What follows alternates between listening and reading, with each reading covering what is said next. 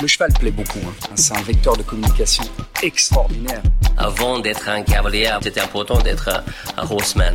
Always put the horse before the personal ambitions. Vraiment un cheval incroyable. Voilà quelqu'un qui est champion olympique et qui n'est pas ordinaire. Se remettre en question et peut se servir des défaites pour être meilleur après. Ce feeling, je l'ai eu directement avec Caleb. On fait du haut niveau, il y a le côté financier, c'est comme ça. Aller en compétition parce qu'il est bon, pas parce qu'il paye une table. Moi, je veux pas euh, courir mes chevaux pour l'argent.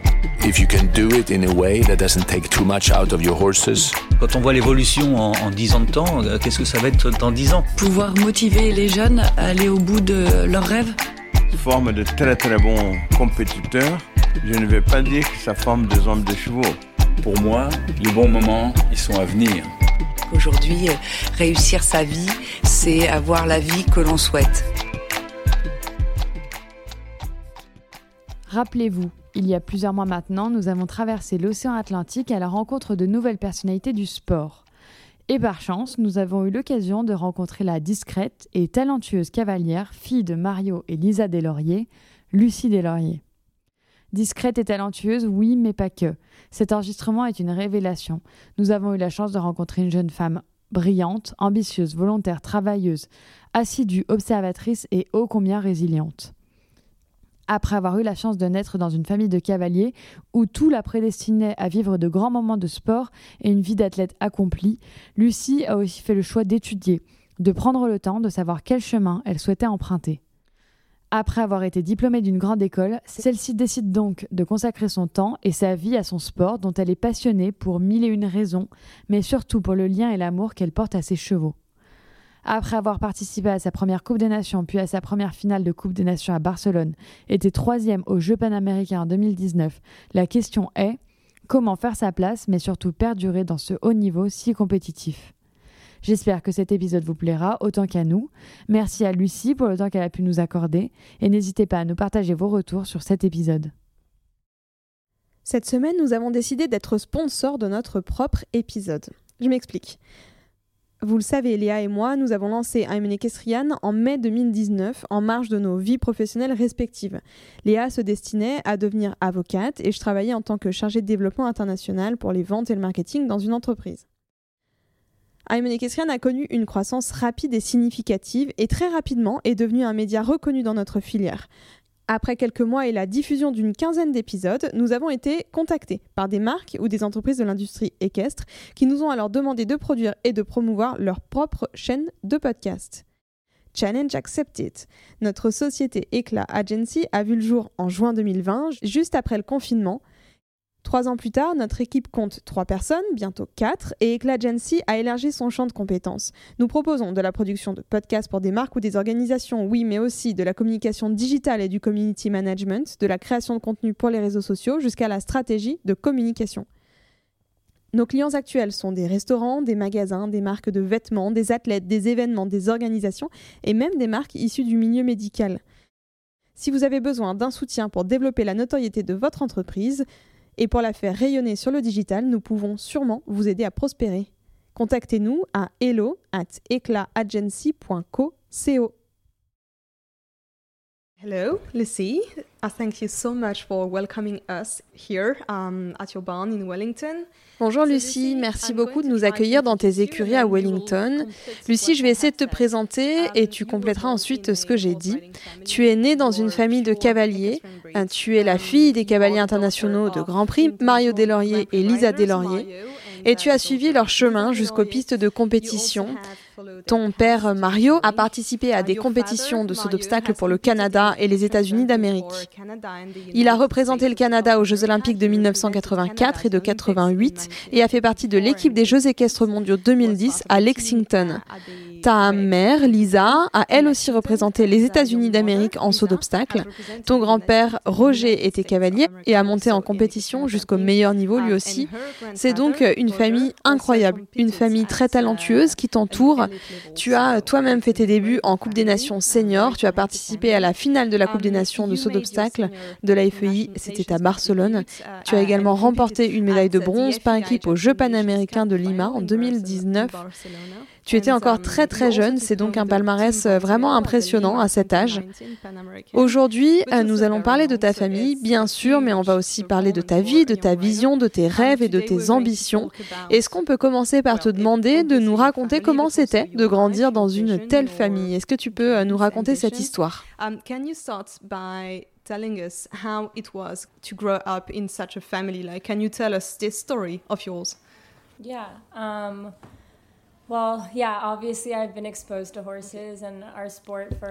Oui, bien sûr. J'ai été au contact des chevaux et de ce sport depuis toujours. J'ai grandi et vécu à New York et jusqu'en mai dernier, j'y faisais mes études. Ce n'est donc que récemment que j'ai commencé à monter à cheval à temps plein en tant que professionnel. Mais je dirais que j'ai grandi avec mes deux parents au plus haut niveau du sport et je crois que pendant longtemps, je n'ai pas réalisé la chance que j'ai eue d'être exposé au plus haut niveau de sport, même avant de monter à cheval.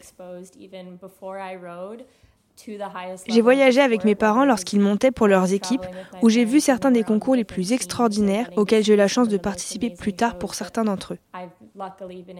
Quand on est immergé aussi jeune, je pense que l'on absorbe inévitablement quelque chose. On apprend, on regarde. Et oui, j'ai eu beaucoup de chance de ce point de vue.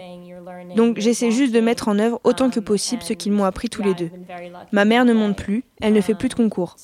Mais à eux deux, ils ont tellement d'expérience et vécu tellement de choses dans ce sport que j'essaye d'apprendre d'eux autant que possible et d'essayer, même si je suis encore assez jeune, d'utiliser cela à mon avantage. Même lorsque je suis dans de nouveaux endroits ou à un nouveau niveau, ou comme vous l'avez dit, lors de mon premier championnat ou de ma première Coupe des Nations, ou quoi que ce soit d'autre, j'essaie d'utiliser cela à mon avantage.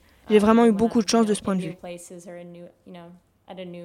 level or you know like you said at my first championship or nations cups or whatever it is. So no i've definitely been very lucky in that way.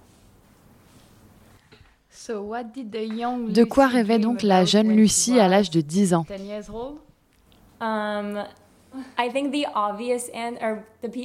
Je pense que la réponse est évidente. Celle que l'on vous donnera toujours, c'est participer aux Jeux olympiques ou à Aix-la-Chapelle mais en fait, pour ma part, j'aimais les chevaux et j'ai toujours voulu monter à cheval. Mais quand j'avais 10 ans, j'avais l'impression d'avoir une vie assez normale, en dehors des chevaux. Je pratiquais d'autres sports. Je ne montais pas tout le temps à cheval. J'étais à l'école 5 jours par semaine et parfois j'allais en concours le week-end avec l'un de mes parents et d'autres fois je jouais au basket. Je pense que vu de l'extérieur, les gens pensaient probablement que tout tournait autour des chevaux depuis ma naissance. Mais honnêtement, ce n'était pas le cas jusqu'à mes 10 ans. Um, Ensuite, j'ai commencé à monter beaucoup plus à cheval, presque tout le temps. Chaque fois que je n'étais pas à l'école, je voulais être sur mon poney ou dans les parages. Mais je dirais qu'avant cela, j'ai fait beaucoup de choses différentes. J'ai un frère jumeau et il ne monte pas à cheval. Um, il n'a jamais monté à cheval. Nous faisons donc d'autres choses comme le font les enfants. Je ne sais pas, on pratique différents sports, on traîne avec nos amis, on n'allait pas tout le temps au concours. Donc c'était vraiment un mélange avec le fait d'avoir pu observer le haut niveau dès mon plus jeune âge. Je vois cela comme une chance et un bonheur d'avoir eu une éducation différente en même temps et de voir d'autres choses et de ne pas être toujours avec un cheval.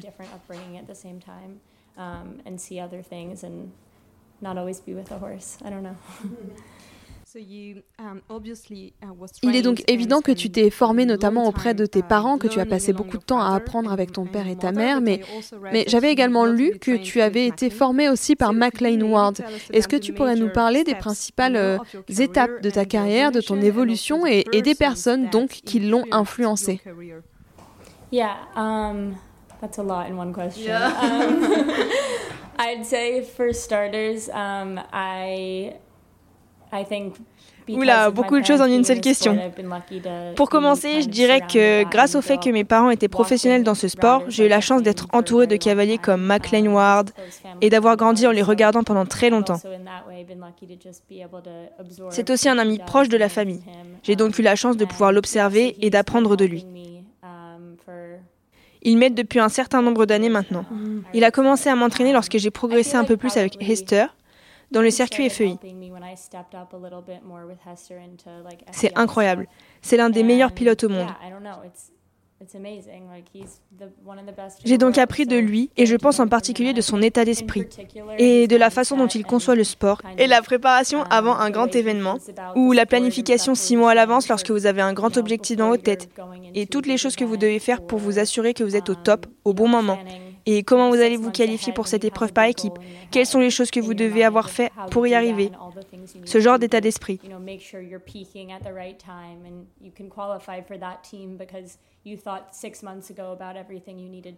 J'ai l'impression d'avoir beaucoup appris de lui sur ce genre de planification et d'organisation et sur la façon de structurer son mental.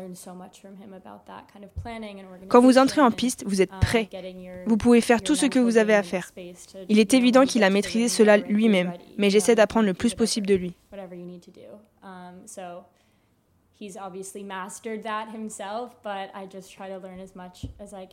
En ce qui concerne les grands moments de ma carrière, il y a environ un an et demi, j'ai remporté la Coupe des Nations à Aix-la-Chapelle en équipe. C'était énorme. Encore une fois, peut-être pas quand j'avais 10 ans, mais quand j'en avais 15, c'est quelque chose dont je rêvais. Et c'est le meilleur endroit au monde pour gagner des Coupes des Nations.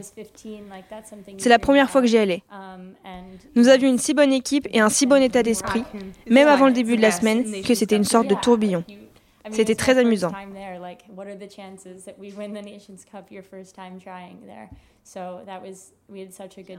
Comme vous l'avez mentionné, il y a aussi les Jeux panaméricains. C'est mon premier championnat et ça a été un grand moment. Nous avons remporté la médaille de bronze, c'était très excitant.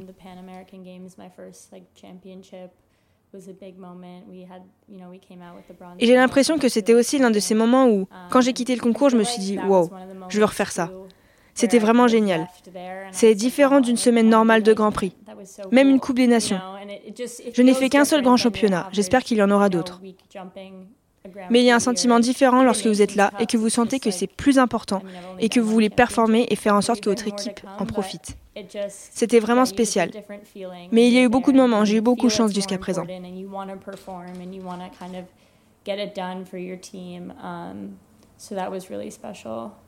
There have been a lot of moments. I've been very lucky so far.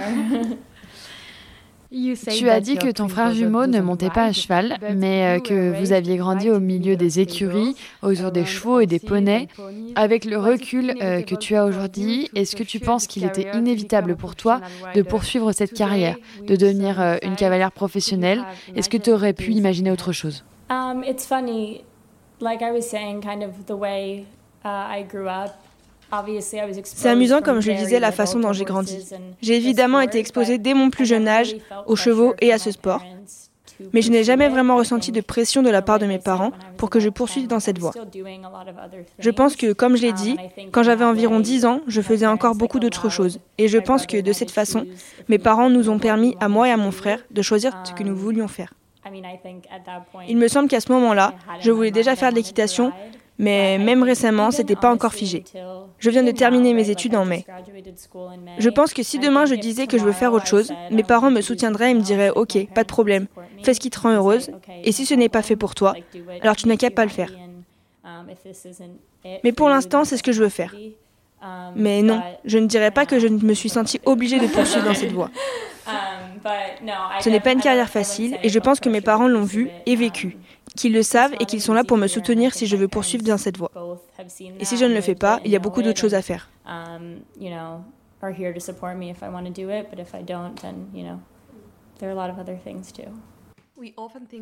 On dit souvent que pour atteindre le haut niveau, il faut donc être né dans une famille de cavaliers, d'avoir bénéficié du meilleur encadrement, des installations, de l'expérience de son entourage. Est-ce que tu penses qu'en 2023, aujourd'hui, un cavalier qui part de zéro peut encore réussir dans ce sport? Oui, sans aucun doute. Je pense qu'il y a beaucoup de bons cavaliers qui ne sont pas issus de familles de cavaliers ou qui n'ont pas grandi dans ce milieu. Je pense que dans n'importe quel domaine, plus on passe d'heures à pratiquer, à s'entraîner, à travailler, plus on s'améliore et plus on peut progresser et réussir rapidement à un moment donné. Mais je pense qu'il n'est pas nécessaire de commencer à l'âge de 3 ans pour réussir. Si vous travaillez et que vous avez un état d'esprit qui vous pousse à apprendre de tout le monde et de tout ce qui vous entoure, les personnes qui n'ont pas de parents dans ce sport, si elles ont cet état d'esprit, peuvent aussi apprendre de tout le monde. Et si vous venez d'une famille de cavaliers, mais que vous n'avez pas l'envie d'apprendre de tout le monde, cela vous pénalisera aussi. Je ne pense pas que parce que vous venez d'une famille de cheval, vous allez réussir, ou que si vous ne venez pas d'une famille de cheval, vous ne pouvez pas réussir. Je pense que c'est plus une question d'identité, de façon d'aborder le sport et de la manière dont on veut le faire. And you know, even if you do come from a family in horses and you don't have the mindset to learn from everyone, and that also haunts you, right? Like I don't think if you come from a horse family, you're going to be successful, or if you don't come from a horse family, you can't be. I think it's more kind of who you are and the way you approach the sport and the way you want to do it. L'expérience de tes parents est-elle une source uh, d'inspiration pour toi, Lucie? euh, Quelles valeurs est-ce que tes parents ont essayé de t'inculquer en tant qu'homme de chevaux, en tant que cavalier et en tant que parent finalement? Il y a beaucoup de questions, je vais essayer de répondre à toutes. Mes deux parents sont d'énormes sources um, d'inspiration pour moi, évidemment dans le sport, de différentes manières. Ils ont accompli tellement de choses et je pense que le fait que je puisse faire cela à un haut niveau avec mon père en même temps est très spécial pour nous deux et cela rend chaque jour un peu plus amusant.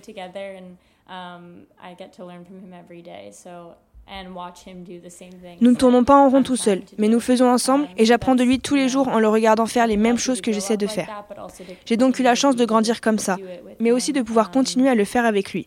Ma mère monte tous les jours quand elle est ici et elle en sait tellement que c'est comme si j'avais deux professionnels à ma disposition, même si elle ne fait plus de compétition.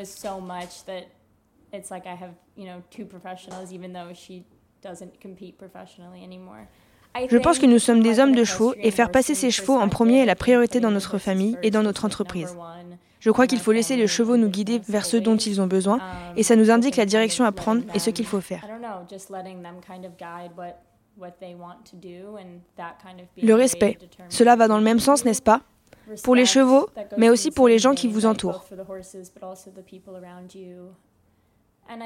Et je pense qu'une autre chose est de se concentrer sur son propre chemin et de ne pas s'inquiéter de ce que font les autres. Il y a tellement de gens dans notre sport qui le pratiquent de différentes manières, que ce soit par le nombre de chevaux qu'ils ont, les concours auxquels ils participent, la façon dont ils s'entraînent ou les différents états d'esprit d'aborder le sport.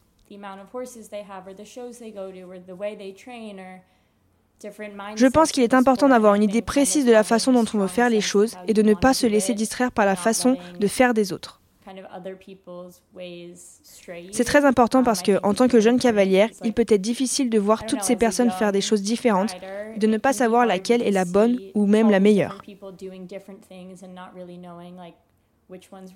Je pense que le fait d'avoir des parents qui font cela depuis longtemps me guide et me rassure. Tout va bien. Tu peux continuer à faire ce que tu fais et croire que c'est la bonne voie et tu arriveras à quelque chose.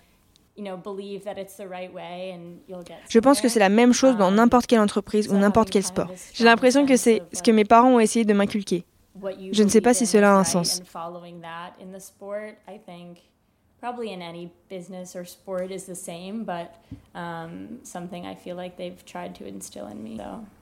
I oui, ça semble logique. tu as déjà um, mentionné plusieurs fois l'état d'esprit. Et j'avais lu d'ailleurs quelque chose de toi où tu um, disais que tu euh, aimais écouter différents types de podcasts sur les sports, sur l'état d'esprit um, sportif, que tu aimais lire des livres de personnes qui ont fait des grandes choses dans le monde du sport, mais aussi dans le monde des affaires, parce qu'il y a tellement de choses à apprendre de ces personnes. J'aimerais que tu euh, me dises ce que tu penses de ça, car euh, moi j'avais adoré lire ces mots-là. Et c'est d'ailleurs, euh, je crois, la, raison de ce podcast, hein, la raison pour laquelle on a lancé ce podcast, c'est de pouvoir partager des histoires, des histoires inspirantes, des histoires qui vont nous éclairer, nous porter. Est-ce que tu peux nous parler de ton euh, mindset, de ton état d'esprit et du rôle qu'il a dans ton succès et dans le succès en général? Yeah, I think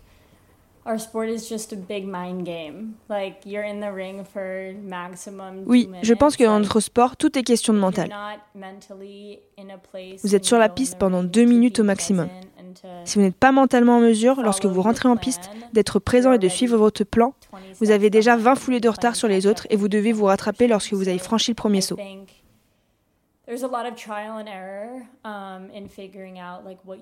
Il y a beaucoup de tentatives et d'erreurs à faire pour trouver ce qu'il faut faire pour être dans le bon état d'esprit. En particulier pour moi, quand il s'agit de progresser dans les épreuves et de devoir gérer tout ça, la pression que je m'impose ou la pression de monter dans les équipes américaines. C'est vrai, il y a inévitablement des pressions extérieures. C'est pourquoi le fait de trouver ce qu'il faut faire dans ces moments-là pour faire abstraction de tout cela et être prêt à performer quand on rentre en piste est un élément essentiel pour réussir dans ces situations où la pression est plus forte. Je n'ai pas encore tout compris. Il y a des moments où j'ai bien réussi et d'autres où je n'ai pas réussi. Mais oui, je pense que les essais et les erreurs sont importants. On se rend compte que chacun a un processus ou un système différent qui fonctionne pour lui. Mais je pense que lorsque vous trouvez ce qui fonctionne pour vous, même si c'est juste pour un parcours ou pour tout ce qu'on fait, il faut être prêt, rentrer en piste et savoir ce que l'on doit faire et le faire. Et quand on comprend ce qui a marché une fois, on essaye de le reproduire. C'est déjà un grand pas en avant. Donc oui, je ne sais pas, c'est un peu comme ça que je vois les choses. I don't know. That's kind of how I think about it. J'avais lu un article où tu disais exactement la même chose. C'est un sport mental. Est-ce que tu peux nous parler de ta façon de percevoir la préparation, qu'elle soit à la fois physique ou mentale? Après avoir été euh, largement même renié par les cavaliers, c'est assez nouveau de les voir euh, utiliser la préparation mentale et être coaché par euh, des préparateurs mentaux. Qu'en est-il pour toi? Est-ce que tu travailles avec quelqu'un pour ta préparation mentale? For your mental uh, preparation? Um, I haven't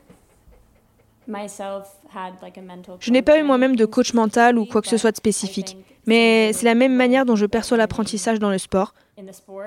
Je pense qu'il y a tellement de choses, comme vous l'avez dit dans cette situation, qu'il s'agisse d'articles, de podcasts, de livres ou de documentaires. Dans tous les sports, les personnes qui réussissent le mieux ont réfléchi d'une manière ou d'une autre à leur préparation mentale ou à leur entraînement mental, ou à ce qu'elles doivent faire pour se préparer à un moment important. Je pense que notre sport est différent de beaucoup d'autres de um, manière évidente. Mais en même temps, se préparer à une situation de forte pression, que ce soit Wimbledon, au final de la NBA ou en entrant sur la piste d'Aix-la-Chapelle, beaucoup de ces choses sont en fait les mêmes. Alors oui, d'après moi, le fait d'essayer de lire et d'apprendre des expériences des autres aide à trouver des méthodes qui fonctionnent pour chacun. Peut-être que j'ai besoin d'un coach mental, je ne sais pas. Mais c'est l'expérience que j'ai eue jusqu'à présent. Maybe I need a mental coach, I don't know, but that's been my experience so far. Est-ce que tu peux nous parler de ta méthode? Yeah. Um, I think I've found that one of the things that helps me the most is to just have oui, je pense que l'une des choses qui m'aide le plus est d'avoir une idée très claire de ce que je dois faire quand je rentre en piste. Je revois donc mon parcours et mon plan un million de fois dans ma tête et je les rends si familiers dans mon esprit que lorsque j'entre sur le tour, c'est comme si je l'avais déjà fait. J'arrive dans la courbe du 2 au 3 et je sais ce que je suis censé faire. Évidemment, quand on est sur le cheval, il se passe un million de choses que l'on n'a pas prévues et il faut s'adapter. Mais si mon esprit est déjà configuré pour savoir quel type de galop je dois ressentir, ou comment je dois aborder cet obstacle, ou si je dois avoir un peu plus de jambes extérieures dans ce virage, parce que je pense que la jument va faire ci ou ça, alors une fois que cela se produit, je suis déjà prête. Je n'ai plus besoin de penser à ce que je dois faire à ce moment-là parce que j'y ai déjà pensé. Je pense donc que le fait d'essayer d'anticiper tout ce que j'aurai à faire sur le parcours m'a été très utile. Et puis, dans les moments qui précèdent mon entrée en piste ou pendant l'entraînement, j'essaye de rester calme et d'être confiante. Je me demande si je suis prête à bien faire à ce moment-là ou non. Je pense que si je me sens au moins confiante et que je sens que je peux le faire et que je dois bien le faire et que j'ai fait tous mes devoirs, alors je suis en mesure d'entrer en piste et de bien monter. Si j'entre sur la piste et que j'ai déjà des doutes sur quelque chose, je n'ai aucune chance. Donc, qu'il s'agisse d'une fausse confiance ou d'une vraie confiance, se faire croire que l'on peut le faire avant d'entrer en piste, c'est la moitié de la bataille, du moins pour moi. Parce que c'est lorsque je me sens pas en confiance que les choses tournent mal. Um, because when I don't feel confident, that's when things go wrong. Pendant l'été 2018, nous l'avons déjà dit, tu as participé à tes premières Coupes des Nations FEI à la finale à Barcelone. Et quelques jours après, tu as intégré pour la première année l'université. À cette époque, tu étais déjà très performante en piste. Est-ce que tu as eu l'envie à un moment donné d'abandonner l'école pour passer tout ton temps à cheval à développer ta carrière sportive? Pourquoi tu as fait le choix de poursuivre des études et d'aller à l'université? It's so actually I had done a couple Nations Cups before that that summer, um, but En fait, j'avais participé à quelques Coupes des Nations avant cela, cet été-là, mais encore une fois, c'est dans un laps de temps très court. Donc au début de l'été, Thunderbird a été ma première Coupe des Nations. Ensuite, j'ai fait la demande et des opportunités se sont présentées et j'ai pu intégrer quelques autres équipes cette année-là. Um, Comme vous l'avez dit, Barcelone était l'une d'entre elles. Um, Quoi qu'il en soit, j'ai grandi dans une famille où l'éducation était très importante et où il n'était pas possible de ne pas aller à l'école. Étudier était donc une sorte de priorité et si on réussit bien et que l'on s'investit, alors on pourrait libérer du temps pour monter et ça pourrait s'intégrer dans le planning en plus de l'école. Et c'est un peu comme ça que ça s'est passé pour moi en grandissant. Comme je l'ai dit, j'ai toujours été à l'école à plein temps et les week-ends, ou peut-être un peu plus quand j'étais junior, je pouvais prendre mon vendredi et venir faire des concours le vendredi, le samedi et le dimanche. Mais oui, l'école est toujours passée en premier. Donc ce n'était pas vraiment un choix de ne pas aller à l'école et peut-être que mon équitation en a souffert. Mais je pense que j'ai eu de la chance que mes parents m'aient poussé à le faire parce que j'ai beaucoup appris et que je me suis beaucoup développée en tant que personne en dehors des chevaux. Parce que j'ai dû aller à l'école et que je me suis fait beaucoup d'amis. J'aime l'école. Alors il y a eu des fois les week-ends et les dimanches soirs ou quelque chose comme ça, où je ne voulais pas retourner et prendre l'avion la veille pour rejoindre Wellington ou quelque chose comme ça. J'étais fatiguée par mes études et je n'avais pas l'impression d'avoir assez monté parce que je n'avais pas monté depuis plus d'une semaine. Mais cela faisait partie du processus et je m'en suis rendu compte.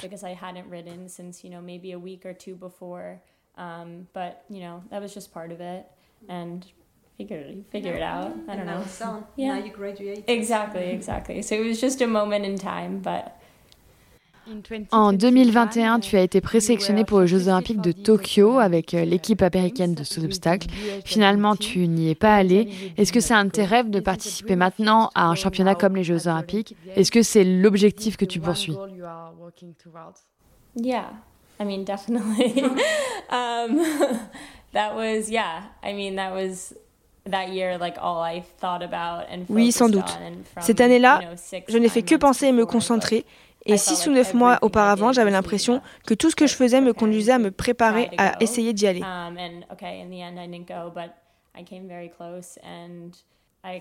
J'ai accompli beaucoup de choses avec Hester pendant cette année et j'en suis très fière. Et en même temps, il y avait beaucoup à apprendre. Toutes ces choses étaient nouvelles pour moi et essayer d'aller aux Jeux olympiques était très nouveau pour moi, mais je pense que j'ai beaucoup appris de cette expérience et j'espère que la prochaine fois, j'aurai une meilleure idée de ce dans quoi je m'engage et de ce qu'il faut faire.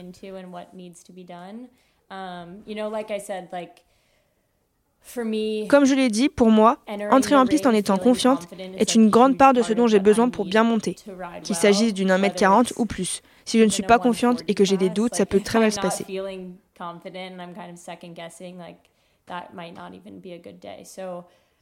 Je pense donc qu'avant cette période et les différents concours auxquels nous avons participé avant la sélection de l'équipe, je ne savais pas si j'allais être dans l'équipe.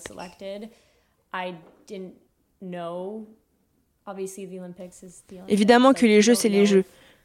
Et vous ne savez pas si vous êtes capable de le faire parce que c'est un nouveau niveau. Par exemple, j'ai participé à plusieurs Coupes des Nations et aux Jeux panaméricains, mais ce n'est pas encore les Jeux olympiques. Je pense donc qu'en passant par là, j'ai compris que je devais croire que j'en étais capable. Et même dans les moments où j'ai douté de moi, j'ai quand même été très proche de ça. Avec le recul, j'espère que je serai mieux préparée la prochaine fois et que j'aurai un cheval pour ce niveau. Et je crois que si je fais tout ce que je planifie, je pourrai y arriver. Et j'espère que cela portera ses fruits. C'est ainsi que j'imagine le futur chemin à emprunter.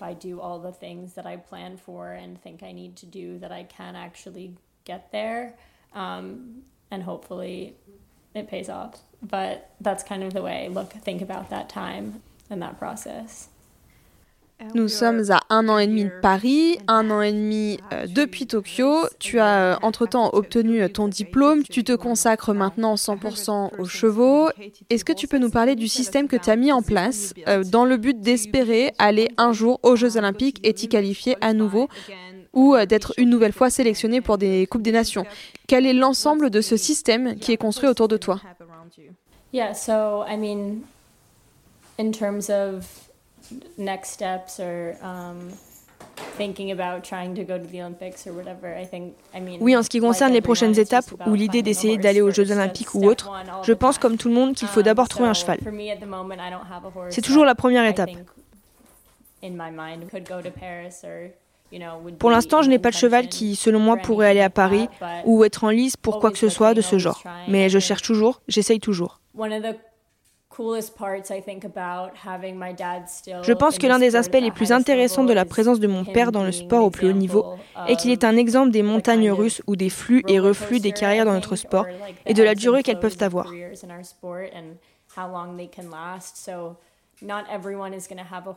Tout le monde n'aura pas un cheval pour chaque cycle olympique, même si vous êtes assez bon cavalier ou non. Je pense que cela me montre que c'est normal et que vous n'aurez pas toujours un cheval. C'est un exemple de persévérance et de détermination nécessaire pour continuer à apprendre et à monter à cheval.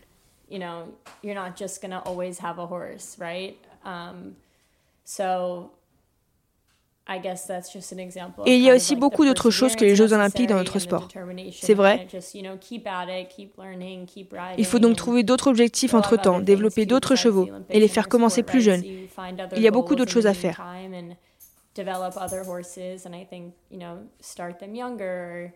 Donc oui, pour moi, je ne vois pas Paris comme quelque chose d'aussi proche, mais on continue à y croire et à essayer. Et je ne sais pas, je suis un peu dans une phase où oui, comme vous l'avez dit, ça ne fait pas si longtemps que je fais ça à plein temps.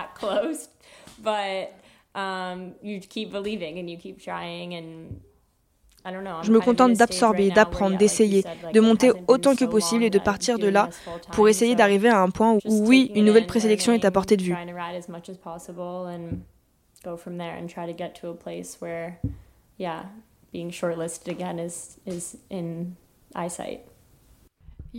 Tu es très jeune et tu as déjà connu beaucoup de succès.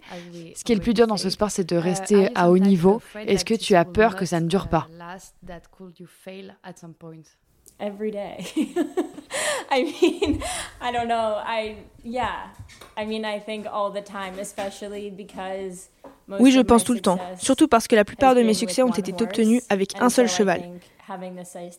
Et je me demande aussi, et si tout mon succès était dû au fait que j'ai eu le cheval, et si je ne pouvais pas reproduire ce schéma pour le refaire avec un autre? J'y pense littéralement tous les jours. Je ne sais pas, comme je l'ai dit, je pense que le fait d'avoir des mentors, des modèles et des personnes dont j'apprends et que je vois tous les jours et qui passent par la même chose est une bonne chose.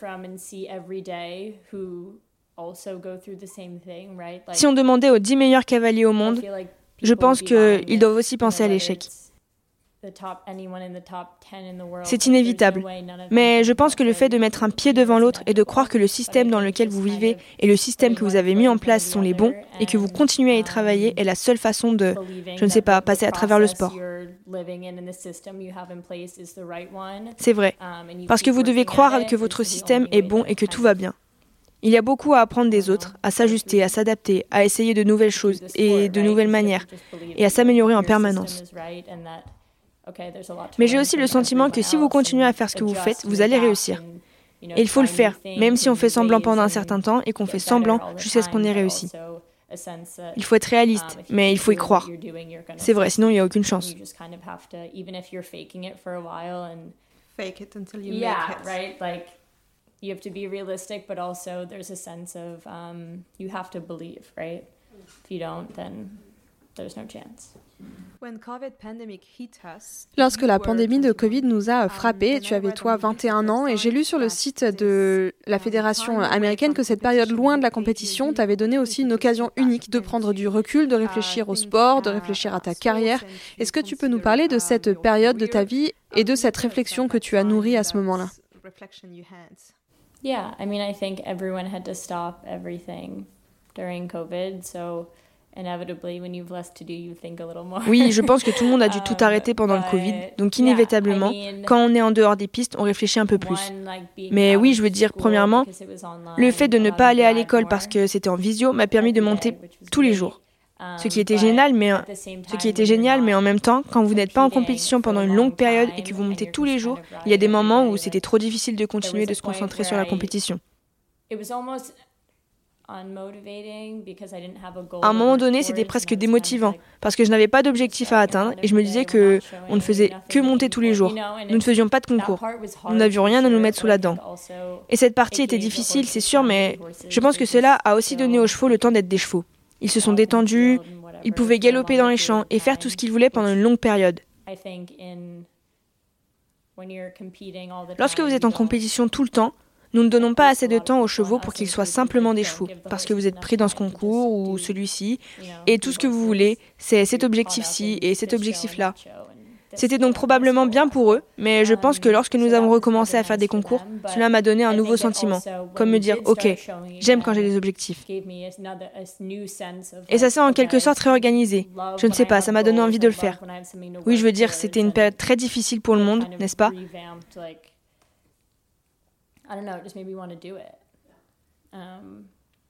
Ce n'est pas quelque chose qu'il faut prendre à la légère, mais il faut essayer de voir le positif. Et heureusement, nous sommes sur la fin de cette période.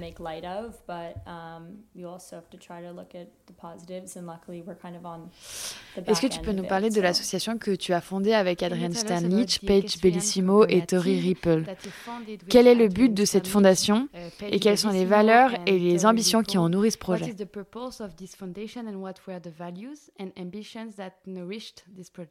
Yeah, so I think, you know, like I said already, the pandemic was a time of reflection for a lot of people, and I think for us at that time. Comme je l'ai déjà dit, la pandémie a été un moment de réflexion pour beaucoup de gens.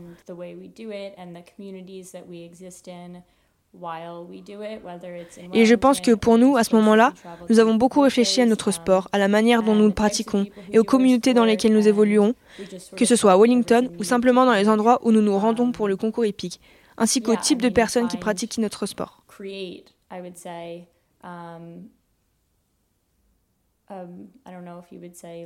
Et nous avons senti qu'il y avait un besoin de créer un moyen plus facile ou un moyen ciblé pour que les gens pensent à donner en retour à leur communauté. Um, nous avons organisé notre plus grand événement. Nous avons organisé une collecte de fonds pendant le WEF pendant deux semaines pour alléger la dette médicale pour le comté de Palm Beach.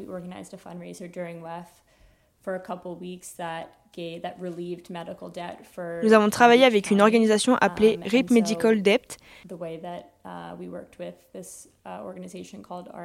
Et grâce à cela, nous avons pu alléger la dette médicale de milliers de personnes dans le comté de Palm Beach, ce qui était déjà formidable en temps normal, mais aussi particulièrement important et d'actualité pendant la pandémie. Et c'était quelque chose que nous étions fiers de faire.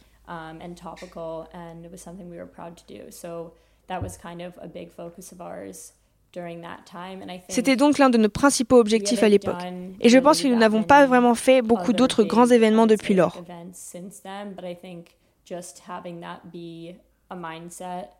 Mais le simple fait de reconnaître où nous sommes, ce que nous faisons et pourquoi, ainsi que les vies qui sont touchées et qui ne font pas partie de notre sport au même moment dans ces mêmes endroits, est quelque chose à laquelle j'essaie de penser en permanence.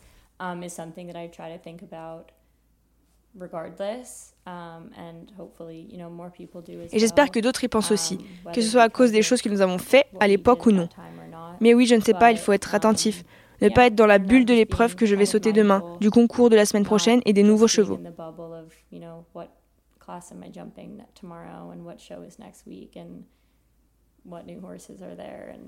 Tu viens, euh, je crois, de, de dire que d'une certaine manière, tu vivais dans une bulle. Euh, et on est ici dans une sorte de bulle où il n'est question que de coucher de soleil, de palmiers et des meilleurs chevaux au monde. Comment est-ce qu'on garde les pieds sur terre? Comment rester réaliste? Comment rester conscient que le monde est bien plus que, que cela, qu'il y a beaucoup plus? Yeah, I think that goes back to oui, je pense que cela nous ramène à ce dont nous parlions tout à l'heure, le fait de devoir aller à l'école. Je pense que lorsque j'étais physiquement dans et hors du sport, cela m'a obligé à être terre à terre, parce que plus d'une fois par semaine, j'étais avec des gens qui ne sont pas des cavaliers. J'étais donc confrontée au reste du monde parce que seulement 2, 3, voire 4 jours par semaine, je me trouvais en concours hippique avec des gens du monde équestre ou avec des chevaux. C'est vrai, mais le reste de la semaine, c'était le monde réel. Je pense que trouver des moyens, même maintenant, c'est quelque chose auquel je réfléchis beaucoup. Parce que la plupart de mon temps est consacré à l'équitation. Mais je trouve qu'il est très important pour moi de garder des contacts et de voir mes amis à la maison, à l'école et en dehors des chevaux autant que possible. Parce qu'avoir fait 4 points dans le Grand Prix la semaine dernière, ça n'a aucune importance dans le monde réel.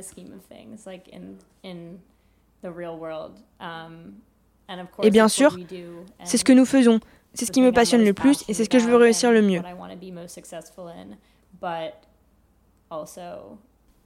Mais ce n'est pas grave si j'ai raté une épreuve la semaine dernière, même si j'ai l'impression que c'est mon monde qui s'écroule. Et c'est normal, car c'est ce que nous faisons tous les jours.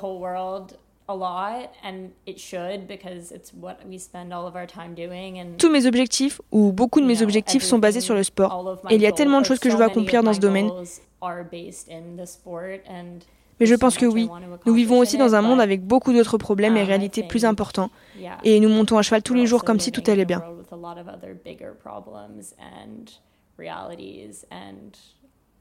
We get to ride horses every day. Like, we're okay. Yeah. you already traveled all over the world. You have an education because you went to school. Tu as déjà voyagé dans le monde entier. Tu as été à l'école, tu as été diplômé, tu as participé à tous les plus beaux concours. Est-ce que tu as toujours uh, rêvé de vivre cette vie-là Et comment est-ce que tu vois l'avenir dans les dix prochaines années a good question. I don't know. um, It's a hard one. Yeah, I mean. C'est une bonne question. je ne sais pas ce que je vais faire. Je pense que je veux faire ça. Et pour le moment, je veux poursuivre ce rêve. Et je pense que dans 10 ans, avec un peu de chance, je ferai la même chose. Avec un peu de chance, je serai plus douée. J'ai beaucoup appris et j'ai évolué au cours de ma carrière, mais j'espère être à cheval comme professionnel dans 10 ans. Absolument. Je veux dire, j'espère aller aux Jeux Olympiques, je ne sais pas. Going to the Olympics. I don't know. we hope so. We hope so. In Paris. Yeah. I mean, you have to dream in front about of the those castle. things. Yeah. Versailles. That can be a nice place to go. Yeah. it looks it. I'd love to go. um, J'ai encore deux questions à te poser. J'ai lu que Biddy Madden était euh, une de tes principales sources d'inspiration. J'ai lu ça euh, sur le site de la FEI et euh, l'année dernière, ici même à Wellington, nous avons eu moi l'énorme chance d'enregistrer un épisode puissant avec Biddy et John. Est-ce que tu peux nous parler de Biddy Qu'est-ce qui t'inspire dans sa personnalité, dans sa carrière, dans son parcours Yeah, I think growing up oui, je pense qu'en grandissant aux États-Unis dans notre sport, j'ai eu la chance d'avoir beaucoup de cavalières de haut niveau à admirer. Et je crois que ce n'est pas le cas dans tous les pays. C'est même amusant. Ma mère, nous parlons toujours du fait qu'elle a fait partie de la première équipe féminine de la Coupe des Nations, ou quelque chose comme ça, et qu'elle était dans l'équipe américaine. Le fait de pouvoir voir qu'il est possible pour une femme de faire ça et s'en rendre compte très jeune, en grandissant, en voyant des cavalières américaines qui triomphent au niveau mondial, um, c'est une source d'inspiration, n'est-ce pas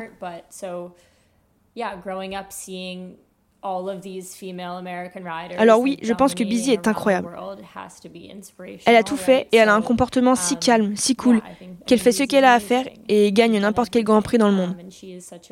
You know, calm, kind of cool demeanor about her where she just kind of like does her thing and then wins any Grand Prix in the world. Like, yeah. C'est vraiment génial. Mm, mm, mm. Donc oui, il y a tellement à apprendre d'elle et j'ai eu la chance de pouvoir m'entraîner un peu avec elle. Je ne sais pas ce qu'il en est. Je ne veux pas généraliser, mais j'ai l'impression que beaucoup de gens sont inspirés par elle. Son histoire est très intéressante. Her story is so cool. Une dernière question, tu l'as dit et nous l'avons lu, tu lis beaucoup, tu écoutes des podcasts, um, tu cherches de l'inspiration, tu cherches ce qui est juste, tu cherches à apprendre. Est-ce que tu pourrais nous recommander euh, des livres ou euh, des documentaires, des podcasts? Est-ce qu'il y a des ressources que tu peux euh, partager avec nous? Um, Comme euh, le contenu qui t'a le plus influencé, par exemple. D'accord. L'un de mes livres préférés qui me vient toujours à l'esprit en premier est Atomic Habits. Il est écrit par James Clear. Il est incroyable. Je suis également inscrit à sa newsletter. Il envoie des mails deux fois par semaine et je les recommande.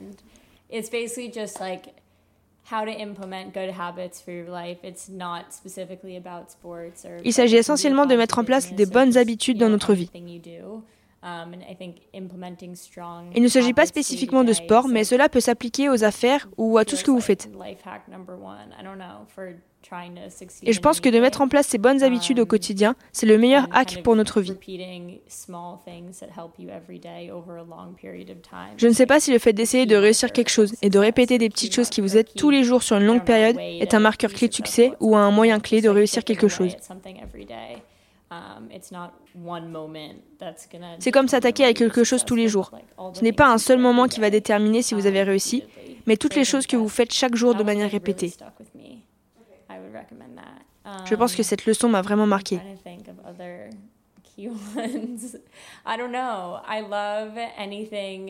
J'adore tout ce qui concerne les interviews, tout ce qui concerne Cobb Bryant. J'adore l'écouter. Il était une source d'inspiration. Il avait une mentalité tellement forte sur la façon dont il allait faire les choses. Il allait réussir et il allait travailler plus dur que tous ceux qui l'entouraient.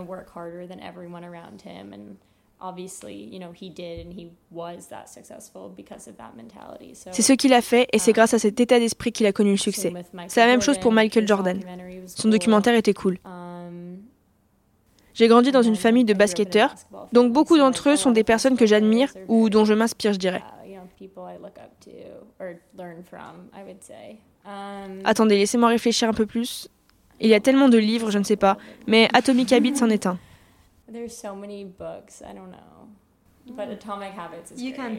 Oui, j'enverrai un message, vous pouvez chercher. Ne vous inquiétez pas, je trouverai une liste quelque part. I'll find a list somewhere. Thank you so Thank you very much. je vous remercie toutes les deux pour le temps que vous m'avez accordé. Thank you for being so nice. Thank you for um, having me. On se voit à Paris, c'est ça? Right? Oui, bien sûr, on se voit là-bas. Au revoir.